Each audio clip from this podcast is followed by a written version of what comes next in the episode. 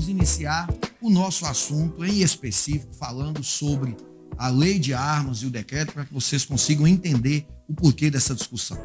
O ponto mais importante é porque a maioria das pessoas que comenta nas redes sociais, a maioria das pessoas que criticam, que elogiam, a maioria das pessoas que se manifesta sobre essa questão do decreto, sobre liberar ou não armas, normalmente não tem conhecimento nem da lei, nem do decreto e nem o que, que significa cada uma dessas normas. Então, o mais importante, primeiro, é você entender o nosso objetivo aqui hoje não é nos manifestar de forma favorável ou contrária a alguém ter arma em casa ou poder carregar consigo uma arma. Esse não é o ponto do debate, muito embora não tenhamos intenção de fugir dele, mesmo porque em data recente fizemos uma palestra, participamos de um congresso onde eu palestrei falando que a minha opinião, porque eu sou favorável de se liberar porte de arma no Brasil, não só a posse, mas também o porte de arma. Lógico, é um assunto muito polêmico, nós não vamos adentrar ele aqui hoje. O objetivo nosso aqui hoje é entender para que todos consigam compreender o porquê da polêmica desse decreto. Então é isso que nós vamos fazer.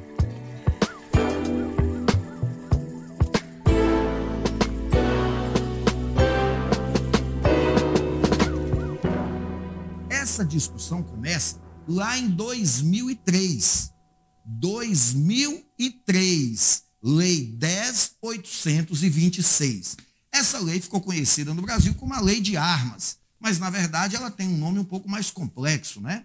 Era a lei de regulamentação, de proibição da arma de fogo no Brasil, aquela coisa toda, que ela é uma lei muito extensa, ela criou e instituiu, regulamentou institutos responsáveis por controlar armas no país, então ela tem a parte dela relacionada à área administrativa e tem uma parte específica para tratar dos crimes que essa lei prevê. Os crimes mais comuns previstos nessa lei começam lá no artigo 12 e vai até o artigo 16, salvo engano, onde nós vamos ter lá é, falando que é crime portar arma, portar munição, acessórios, possuir arma. Então, a lei traz como crime portar e possuir arma. E aqui já existe a primeira polêmica que muitas pessoas não entendem a diferença de porte e de posse. Então vejam bem, de forma bem didática, bem tranquila, eu vou tentar demonstrar para vocês. Possuir arma é você que está me assistindo agora. Se você tiver uma arma na sua casa, dentro da gaveta, do seu guarda-roupa, você está possuindo uma arma.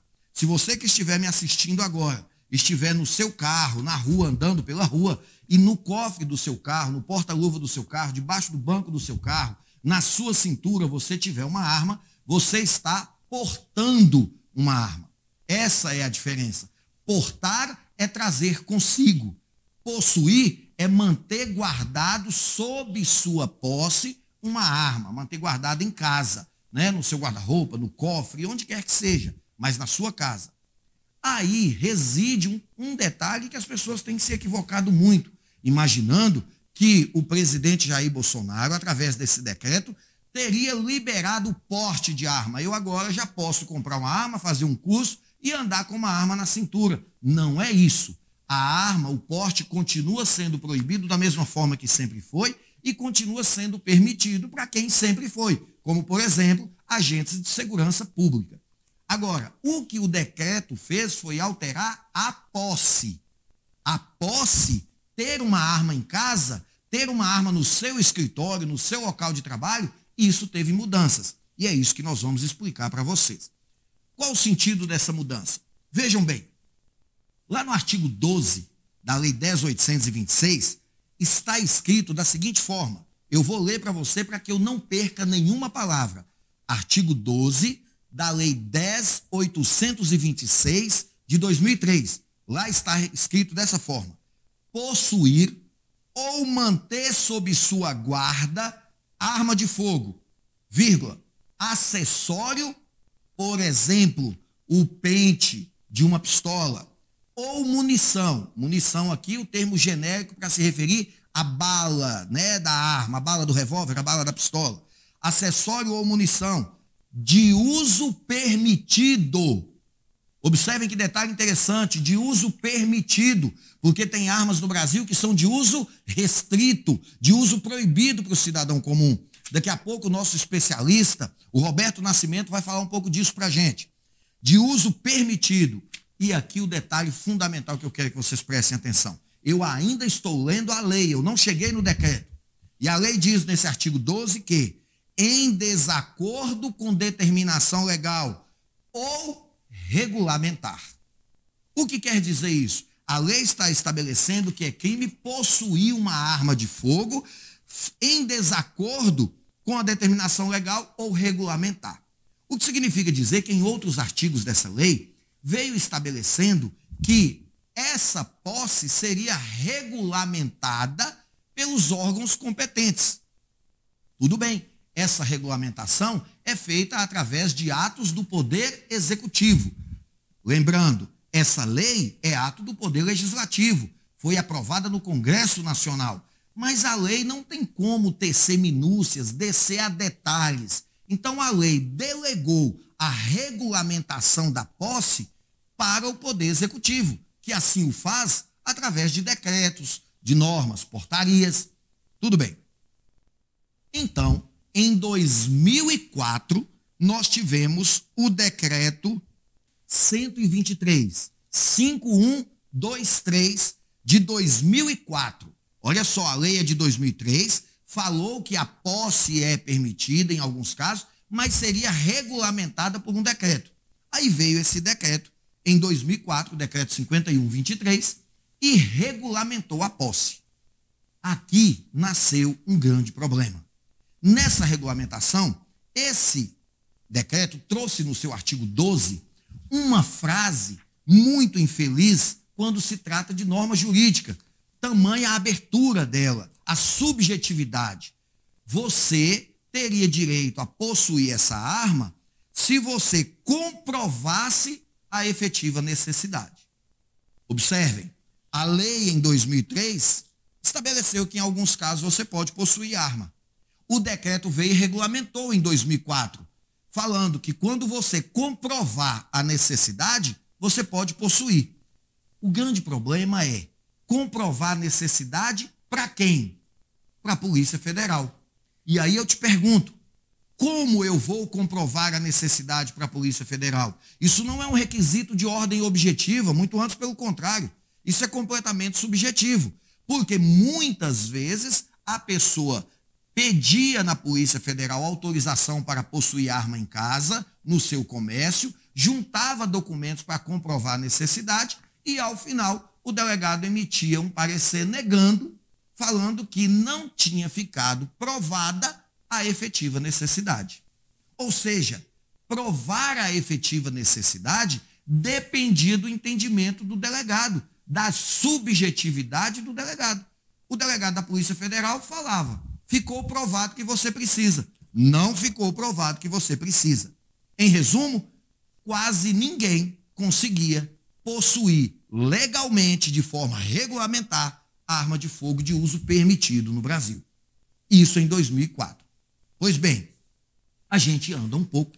Nessa mesma lei, nós temos o artigo 35, que estabelecia a sua redação da seguinte forma: é proibida a comercialização de armas de fogo no Brasil.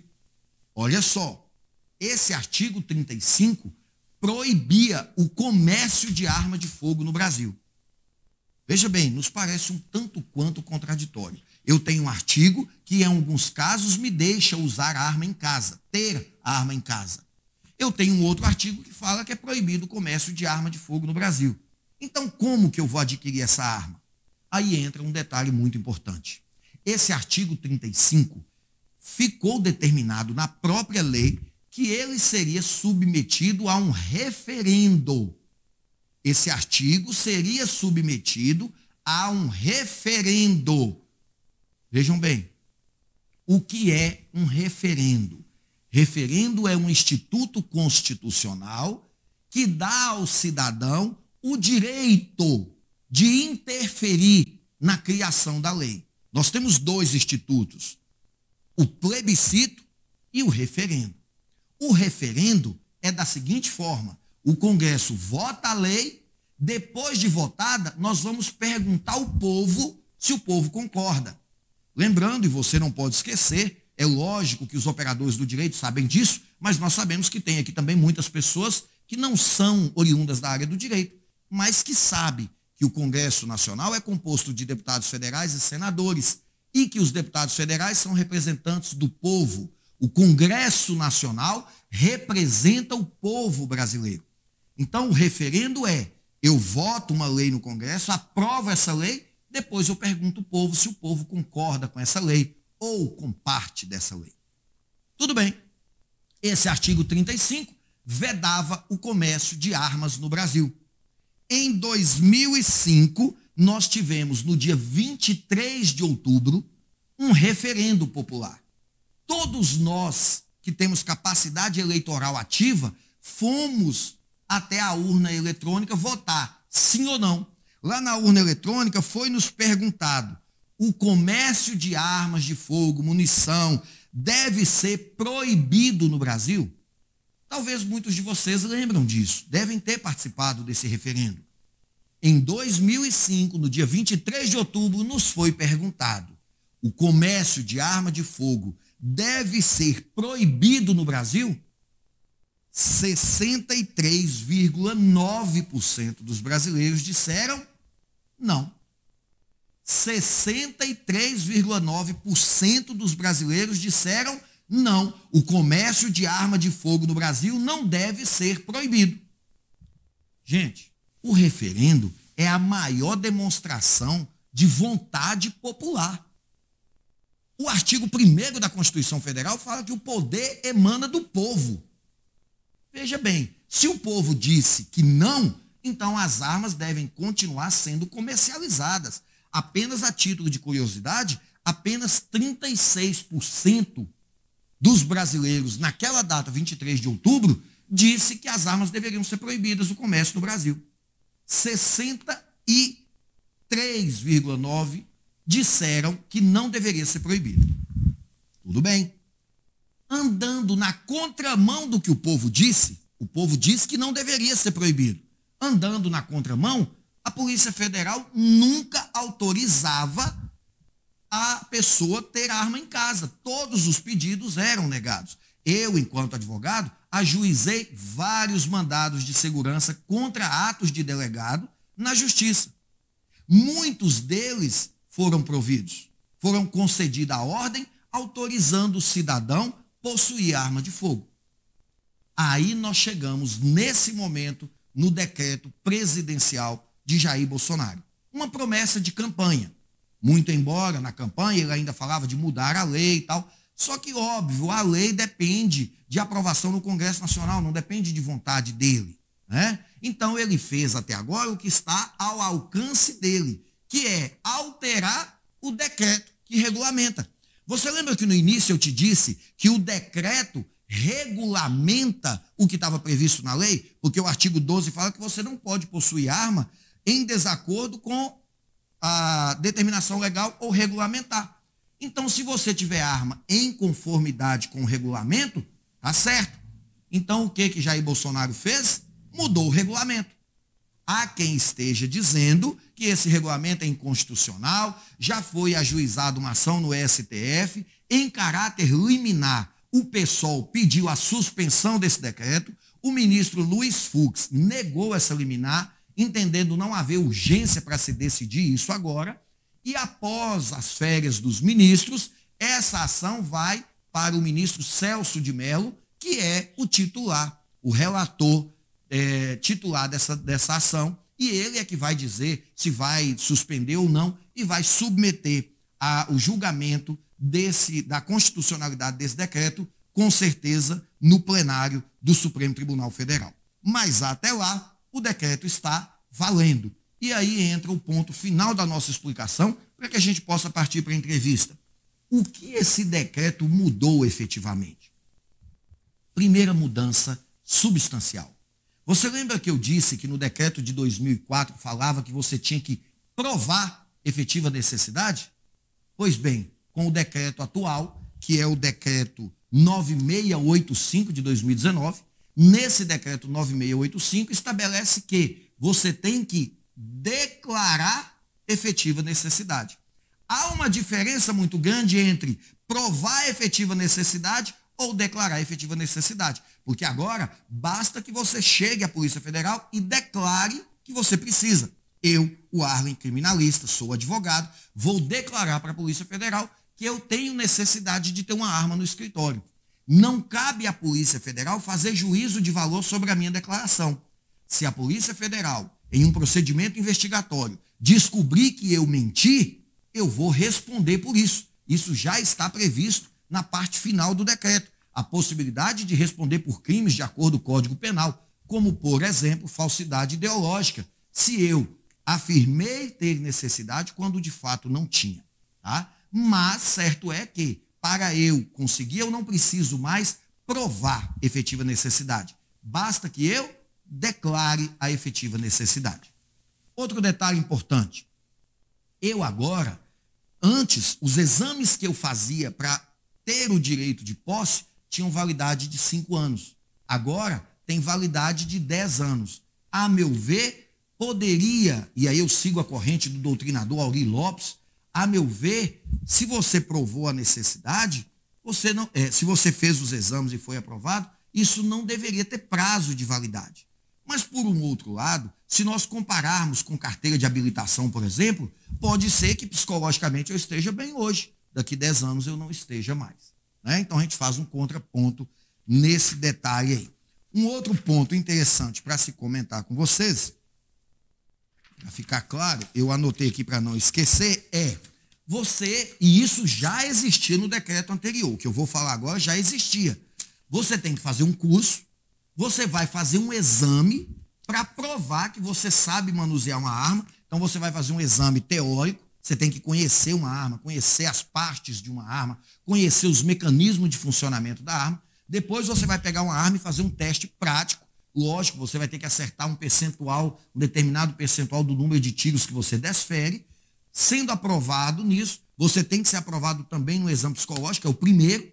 Né? Antes de fazer os testes com a arma, de fazer o curso com a arma, você precisa ser aprovado no exame psicológico. Então, aí depois que você for aprovado nesse exame psicológico, que você tiver é, o treinamento com armas, você vai fazer um teste. Agora, tem alguns outros detalhes muito importantes. Primeiro, o decreto inovou se você tiver crianças em casa, você tem que provar que você tem um cofre para guardar essa arma. Segundo ponto, você só pode pleitear ter uma arma em casa se você tiver no mínimo 25 anos de idade. Outro ponto, você não pode ter antecedentes criminais, você não pode ter condenação criminal, você não pode estar respondendo processo na justiça, você não processo criminal, você não pode estar respondendo nenhum inquérito policial. Então, observe que nós temos uma série de requisitos a serem analisados antes de você pleitear ter em casa ou no seu serviço uma arma de fogo. Apenas para apresentar para vocês aqui, nós estamos com o Roberto Nascimento. Ele é presidente do Clube Montes Claros de Tiro ao Alvo. Para quem está nos assistindo aí dos diversos locais do país, Montes Claros é uma cidade aqui no norte de Minas, é a minha cidade, a cidade do Roberto. Boa noite, Roberto. É, boa noite, boa noite a todos, tá? É, nós estamos aqui para esclarecer tá, várias dúvidas é, com relação ao novo decreto. Tá? Então, é uma situação nova que foi assinada aí pelo nosso presidente Bolsonaro, é, autorizando hoje a posse de, da arma de fogo ao cidadão né, que comprovar a, a, dentre as, os documentos, né? Que declarar, que né? declarar, né? Que declarar, né? Não precisa mais, é, tá certo? O professor está falando aqui, tá Isso. certo? A Ô, Roberto, eu perguntaria para você, para você explicar para os nossos ouvintes, é, quando a gente fala lá no artigo 12, a gente fala arma de uso permitido. E aí, o que, que é arma de uso permitido e arma de uso restrito? Qual a diferença entre elas? E você pode citar algum tipo de arma que é de uso proibido para o cidadão comum? Sim, professor Arlen, o que acontece? As armas é, permitidas para o cidadão são armas hoje no calibre né, 380, né, pistolas 380, o revólver 38 SPL, né? Então são armas. O que que distingue é, é, o, a arma ser permitida ou não? É com relação à velocidade né, do projétil. Né? Então, para as armas curtas, né, até 300 joules. Né? A, a, a questão é que as armas restritas, hoje, elas são direcionadas para os militares, né, os atiradores desportivos, que, que são os calibres 9mm, os calibre 40, né, é, 357 magros. Então, na verdade, são armas com maior poder de fogo, né? Então, em resumo, para o cidadão comum hoje seria permitido revólver até qual calibre? Sim, seria permitido até o calibre 38, então, 38 né? 32, SPL, é, seria... 32, que é um calibre já obsoleto, né? É, okay. Mas hoje a, o calibre mais usado é, é o 38 SPL e a pistola, e né? A pistola caso, 380. Pistola 380. Qual a diferença entre pistola e revólver? Olha, na verdade, o, a pistola, né, hoje é um, um, armamento mais utilizado, né, por ser um armamento que tem uma situação de quantidade de, munição maior, né? Ah, tá. é, Essa é uma das diferenças. A pistola sim. tem muitas munições. Hoje uma pistola 380 tem quantas munições? Isso, na legislação nossa hoje, é, do Brasil, a gente pode ter até 20 cartuchos, né? Ah, carregador até 20, até 20 cartuchos, é, 20 cartuchos. É, você falou do Brasil hoje, nós sabemos, e, e, muitos alunos já me perguntaram isso, que nós temos uma diferença. Nós temos é, armas brasileiras e armas estrangeiras. Sim. Né, importadas, como por exemplo Sim. o caso da Glock, que é uma muito comum. É, nessa nova regulamentação, da forma como está sendo regulamentada a posse de armas, o cidadão ele pode escolher qualquer marca de arma para ele comprar? Não, professor. O que acontece? É, hoje, o cidadão que almeja ter uma arma de fogo hoje, ele tem que partir para as armas nacionais. Porque a legislação hoje, ela, ela não permite né, que se importe, a própria loja, o próprio comércio, vender armas importadas. Né? Até assim, em 2016, a gente tinha nas lojas é, a, a, a, Glock, Glock 380. Ah. Então hoje tem uma, uma, uma, norma do Exército, né?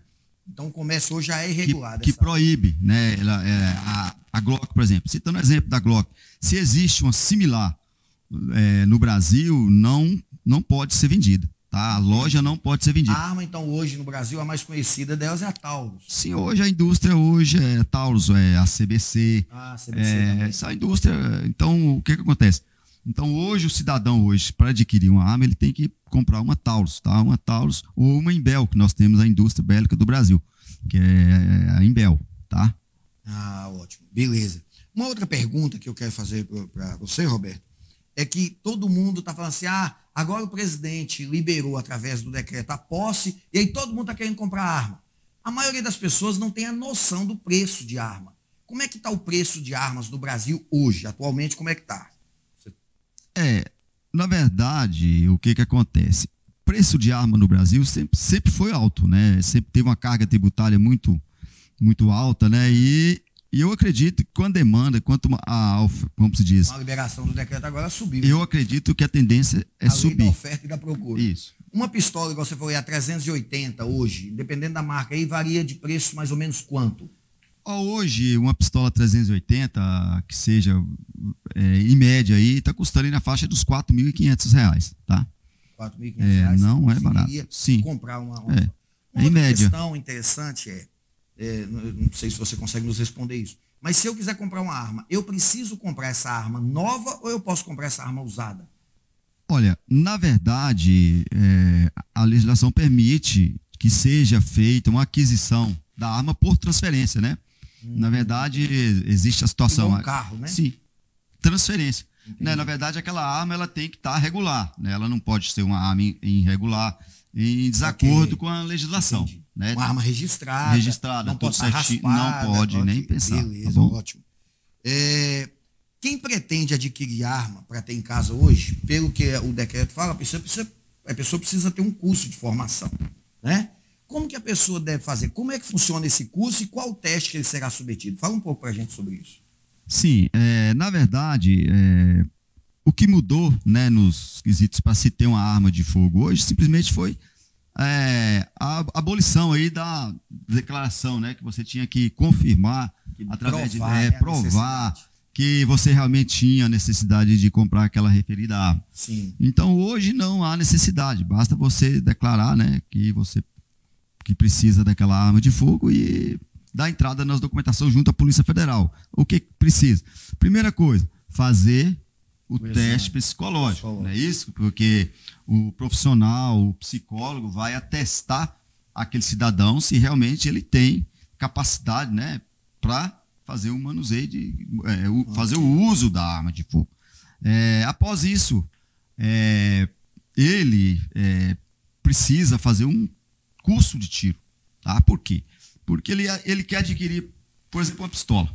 Ele não sabe manusear uma pistola. É a mesma coisa quando o cidadão vai tirar uma CNH, uma carteira de motorista. Sem conhecer o né? carro, Ele não né? precisa de passar por uma autoescola. Verdade. Ele precisa de se submeter a aulas e aulas para estar tá se submetendo a um exame. É o exame de, do, do Detran. Então, é só um exemplo. A, a, arma de fogo, ela parte dos mesmos princípios.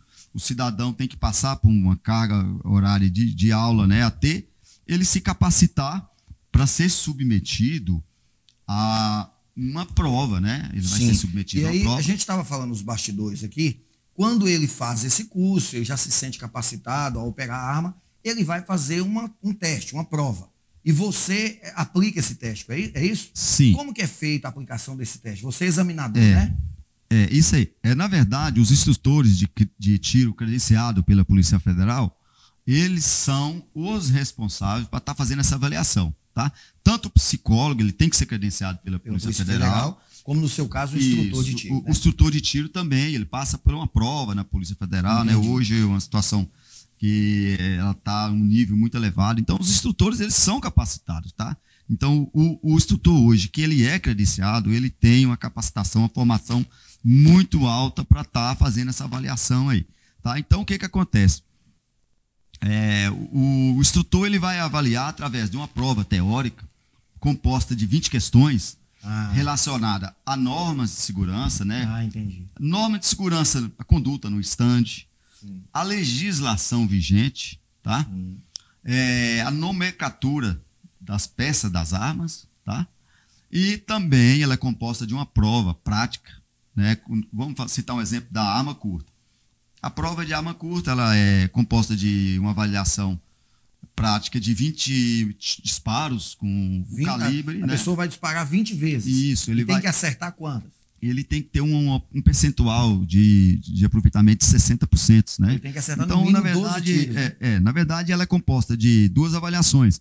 É um alvo silhueta humanoide no padrão da, da Polícia Federal. Ah, É, esse, esse teste ele é feito na distância de 5 a 7 metros, né? São 10 disparos a 5 metros e 10 disparos a, a 7 metros. ah, Tá? Então, o que, que acontece? É, esse cidadão que está sendo avaliado, ele tem que obter, no mínimo, 30 pontos, né, que equivale a 60% dos 50 pontos máximo em cada distância, né?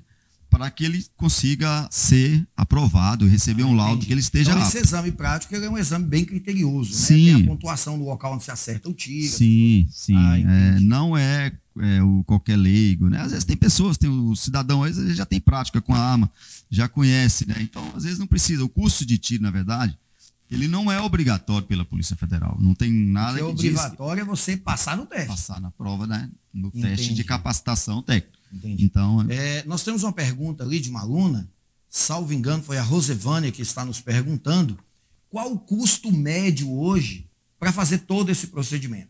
Você tem ideia de quanto que custa esse- essa capacitação? para fazer esse teste tem um custo, quanto que é? Você sabe mais ou menos quanto que fica isso? Sim, é, na verdade, o, o cidadão hoje que almeja ter uma, uma arma de fogo, ele tem que passar por um psicológico hoje que varia de 150 a 200 reais, né? Sim. Ele vai passar por um curso de tiro, aí o curso de tiro depende do, do, do nível do curso de tiro que ele vai ser submetido, da capacidade dele, então às vezes ele tem que fazer mais mais, tempo, aulas, né? É. é, horas aulas, então vai depender muito da capacidade do cidadão. Então, cursos em básico hoje, nos moldes é, preparatório para se passar numa prova de, de, de teste de capacitação técnica, fica aí na faixa aí de 300 reais, 250 reais, né? Ok. Ele, aí após isso, né, ele vai passar pelo, pela avaliação de tiro, né? Se ele, Essa avaliação ele tem que pagar alguma taxa? Ele paga hoje, né? um valor hoje em torno aí de 200 reais, Entendi. que é o teste de, de capacitação técnica. Então, aproximadamente, é, além hoje... do valor da arma, a pessoa teria uma despesa de quase mil reais aí no Sim, procedimento em todo, né? média, né? hoje, é, o valor, o Ale, fica hoje nessa faixa aí, em média. Depende Sim. da capacidade do cidadão que vai comprar a arma. Ok. Tá? É, o Rodrigo Gomes nos faz uma pergunta: se o boletim de ocorrência é qualificado como autor, esses têm aberto inquérito policial, sem ter aberto inquérito policial, poderia impedir. Rodrigo, em tese, não, porque não tem inquérito policial aberto. O grande detalhe é que dificilmente vai ter um boletim de ocorrência com um fato criminoso sem que gere a instauração de um inquérito, tá? Mas se você, imagine que tem um boletim de ocorrência, mas não foi instaurado inquérito e a Polícia Federal te impediu, certamente você vai conseguir a ordem no mandado de segurança para isso aí. Beleza? Há custo para se obter a posse, imposto. Andréia, pelo que nós acabamos de conversar com o Roberto, o custo envolve todas essas questões relacionadas a, ao curso que você eventualmente vai fazer. Você tem que fazer um teste, esse teste tem custo, o psicólogo tem custo, comprar arma. Agora, imposto é, é, recolhido à parte, não. Você vai ter que recolher provavelmente lá um DAF, lá junto à Polícia Federal, desse teste que você vai ter que fazer. Né? Certamente deve ser isso. Ou esse custo é, é pago diretamente para o instrutor, para o examinador? É, na verdade, Ale, o, a taxa, né, que chama, a gente chamamos de taxa de registro da arma é. de fogo, né, ela hoje tem um valor de R$ reais, né, que é a GRU, né, a taxa de, ah, de, de registro, né, que sim. tem que ser paga, né, a taxa do governo, ah, tá, para você estar tá se re, registrando Talvez seu armamento. isso que o André está né? perguntando se a pessoa tem passagem pela polícia. Quando a gente fala passagem pela polícia, nós temos que saber o seguinte: essa passagem, ela gerou um inquérito, ele foi abordado pelo policial, gerou um boletim de ocorrência, gerou inquérito, ele não pode, ele está respondendo inquérito, não pode. O inquérito foi encerrado, ele não foi indiciado, não tem problema nenhum. Virou ação penal, ele foi condenado, não pode. Então o que nós temos que entender é que o termo passagem pela polícia, ele é muito genérico, ele pode ser uma abordagem policial, um inquérito, um inquérito concluído, um inquérito em andamento, um inquérito arquivado. Então, tudo isso você tem que analisar. Mas, em regra, passagem pela polícia é um grande indício de que você não vai poder ter arma de fogo. O grande detalhe é que não se fala ainda quanto tempo isso duraria, essa reabilitação. Né? Se nós vamos usar a reabilitação do Código Penal, depois de encerrado o processo, o cumprimento da pena, cinco anos depois você volta a ser primário. Nesse caso, veja bem, se você voltou a ser primário, você não é reincidente, mas você tem antecedentes. Pelo decreto, você não pode mais ter arma. A meu ver, né, uma visão jurídica minha, a Constituição veda pena de caráter perpétuo. Se você foi condenado, pagou pela pena, passou o período de reabilitação, a meu ver, você não pode ser proibido de ter arma, porque senão essa pena tem caráter perpétuo. Você vai ficar para o resto da sua vida sem direito de ter arma de fogo mas é um assunto muito polêmico, porque se, por exemplo, esse crime que você respondeu tivesse sido um homicídio com uso de arma de fogo, possivelmente autoridade nenhuma vai autorizar você ter arma de fogo novamente. Tá? Mas é uma questão que é, provavelmente será discutida muito ainda no Brasil. O decreto é novo, muitas questões ainda virão, muitas dúvidas, os tribunais serão provocados muitas vezes ainda, e é assim que normalmente funciona no Brasil.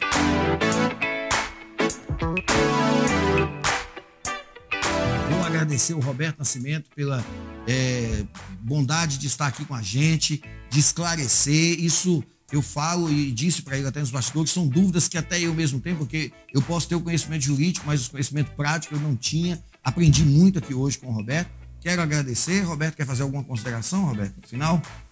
Tranquilo, professor. Eu agradeço a presença, tá? E sempre que precisar, eu estarei aqui presente, tá? Beleza. Beleza? Estamos à disposição.